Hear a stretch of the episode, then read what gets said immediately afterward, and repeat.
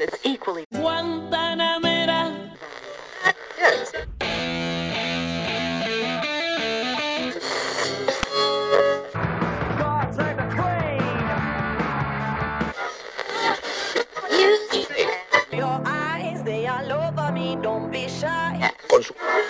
Yeah. Y ahora todos tiran beef, yo los vi son más de dos.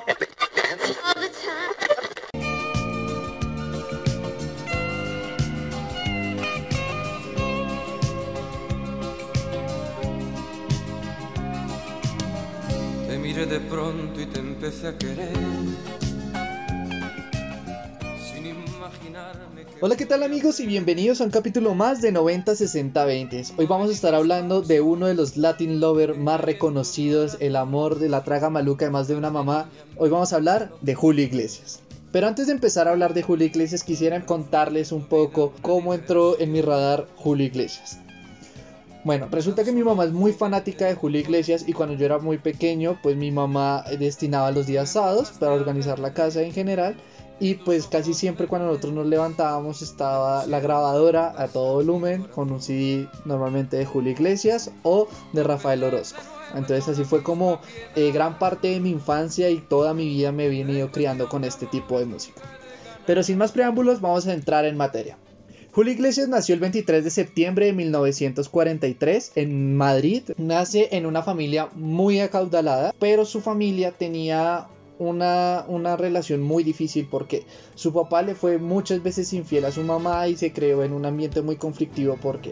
Porque su hermano Carlos prefería a su mamá, que tenía una relación más estrecha, y pues Julio prefería a su papá también por esta misma razón. Aparte de estos conflictos familiares fuertes, también había una rivalidad bastante tóxica entre los hermanos. ¿Por qué? Porque Carlos, a medida que ellos iban creciendo, era el niño bonito, era el que, el que hacía todo, era más eufórico. Julio crecería con una baja autoestima y con dificultades para socializar. Pero uno de los desahogos para afrontar un poco la baja autoestima y utilizar un escape saludable fue el fútbol. Esto lo llevó a, ser partícipe de uno de los clubes más importantes de Europa como es el Real Madrid. Nunca llegó a ser jugador profesional pero sí se mantenía en la cantera y era un portero bastante destacable. Ya cuando empezó a su popularidad y no solo con su chispa sino con también a coquetear con las fans que iban a, a los entrenamientos, a los estadios, empezó a crearse como una fama y disfrutaba mucho de esto y esto mejoró mucho su autoestima. Tanto así que ya cuando alrededor de los 19 años ya empezó a, facturar como jugador de fútbol, se compró un carro y en unas vacaciones de verano para probar cuán veloz llegaba este carro, eh, aceleró a tope, perdió control del vehículo y se estrelló. Hasta ahí llegaría su recorrido como futbolista. ¿Por qué? Este accidente, bastante trágico y bastante doloroso, o sea, al principio se creía que habían corrido con suerte porque tenía unos cuantos rasguños nomás. Cuando retomó los entrenamientos, él empezó a sentir un dolor en el cuello y em empezó a tener dificultades para movilizarse, tanto así que de tiempo después empezó a utilizar un bastón. Y a lo largo de este difícil recorrido, eh, su papá lo acompañó y esto no, nos cuenta un poco más que fortaleció su relación. Vamos a escucharlo eh, mejor en palabras de Julio Iglesias. Mi padre hacía todo conmigo. Mi padre, cuando yo me quedé muerto en una cama hace el año 63, dejó la, dejó la carrera por dos años y me acompañó continuamente. Era mi inspiración, me hacía dar un paso más todos los días. Eh, es una cosa increíble. Entonces, claro, esa relación con mi padre pues no tiene nada que ver con la relación que tuve yo con mi hijo.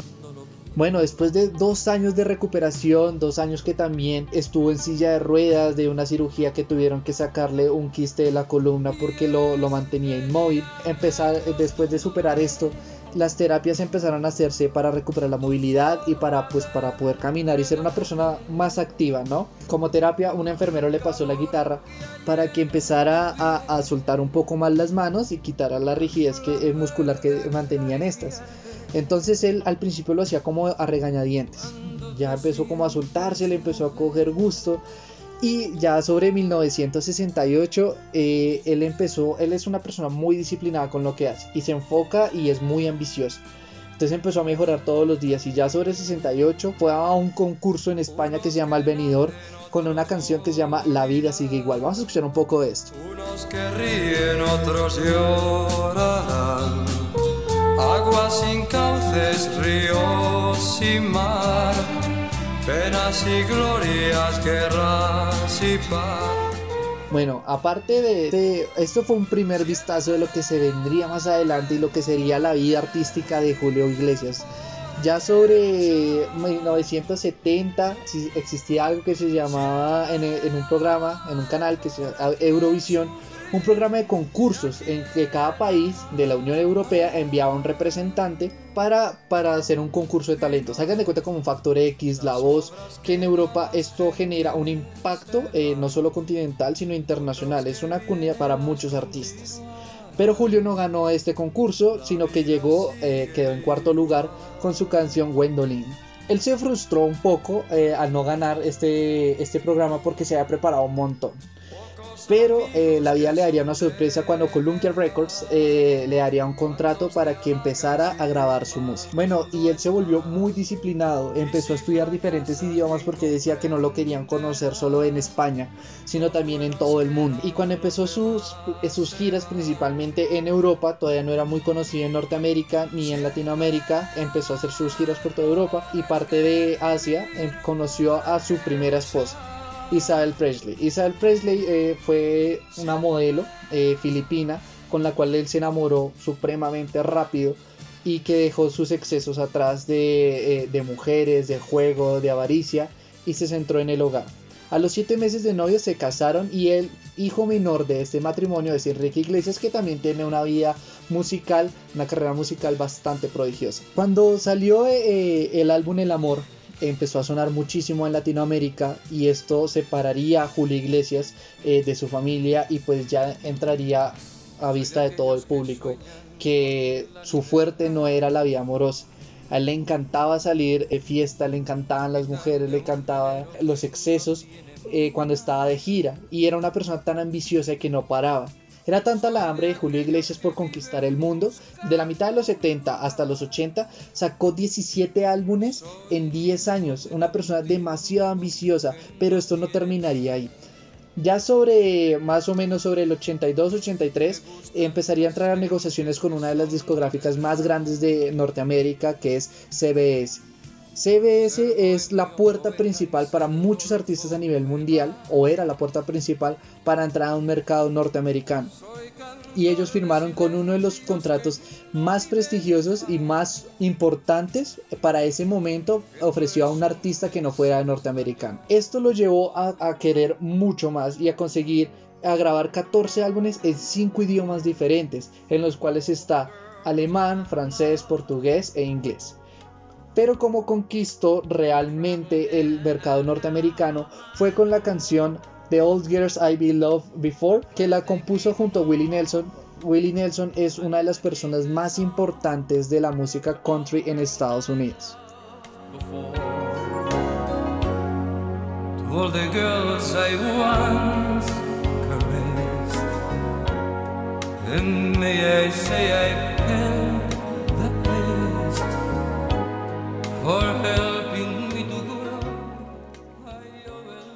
Bueno, ya finalizando los 70s e iniciando los 80s, específicamente en el 81, lanzaron la revista Billboard sacó una, un listado de los 11 artistas más ricos de todo el mundo.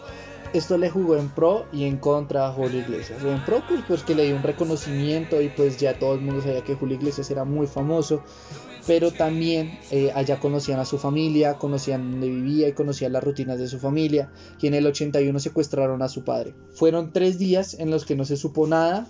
Realmente fue muy hermético como fue todo el proceso porque no se dieron eh, pruebas de vida, tampoco se le dio entrevistas a las personas. Pues la verdad eh, fue algo que él, a él lo marcó mucho. Tanto así que él decidió cambiar su residencia que estaba en Málaga la decidieron pasar a, hacia Miami, donde empezaría a experimentar con otro tipo de contenido. Ya en Miami sacaría el 1100 Bel Air Place, que le daría un reconocimiento con el público norteamericano y esto le encantaba muchísimo a las mujeres porque tenía ese acento español que a muchas le gustan, pero que realmente eh, le daría una versatilidad y fue un álbum muy esperado porque hacer el cambio de español a inglés en un álbum completo era muy difícil de lograr, por lo menos para esa época. Y él tumbó por primera vez, fue el primer artista en tumbar la barrera de idioma que se había cruzado en ese momento. Bueno, uno de los escándalos principales de los que ha tenido que hablar muchas veces y que se le pregunta casi en todas las entrevistas a Julio Iglesias es su relación con Enrique. Y esto es lo que nos dice un poco de él.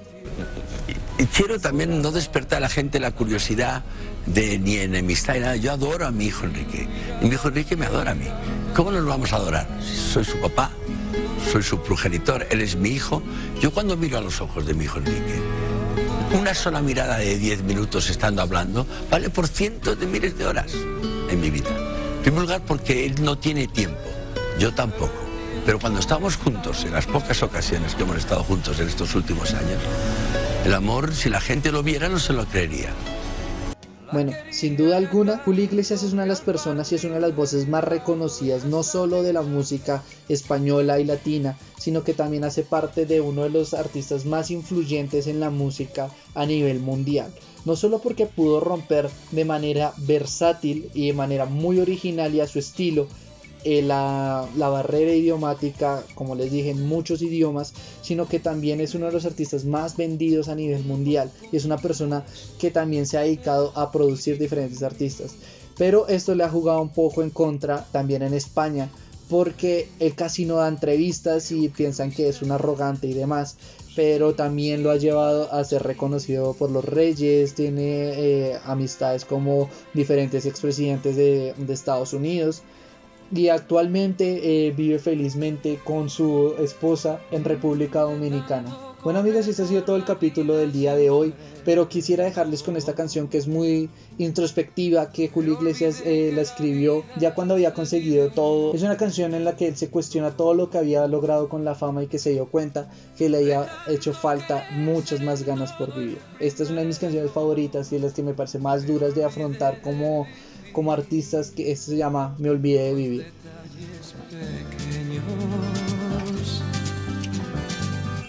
De tanto jugar con los sentimientos, viviendo de aplausos envueltos en sueños. Bueno amigos, y este ha sido todo el capítulo de hoy. Recuerden seguirnos en nuestras redes sociales arroba 90podcast20 y nos vemos la próxima semana con más historias musicales. Chao. me olvidé de vivir.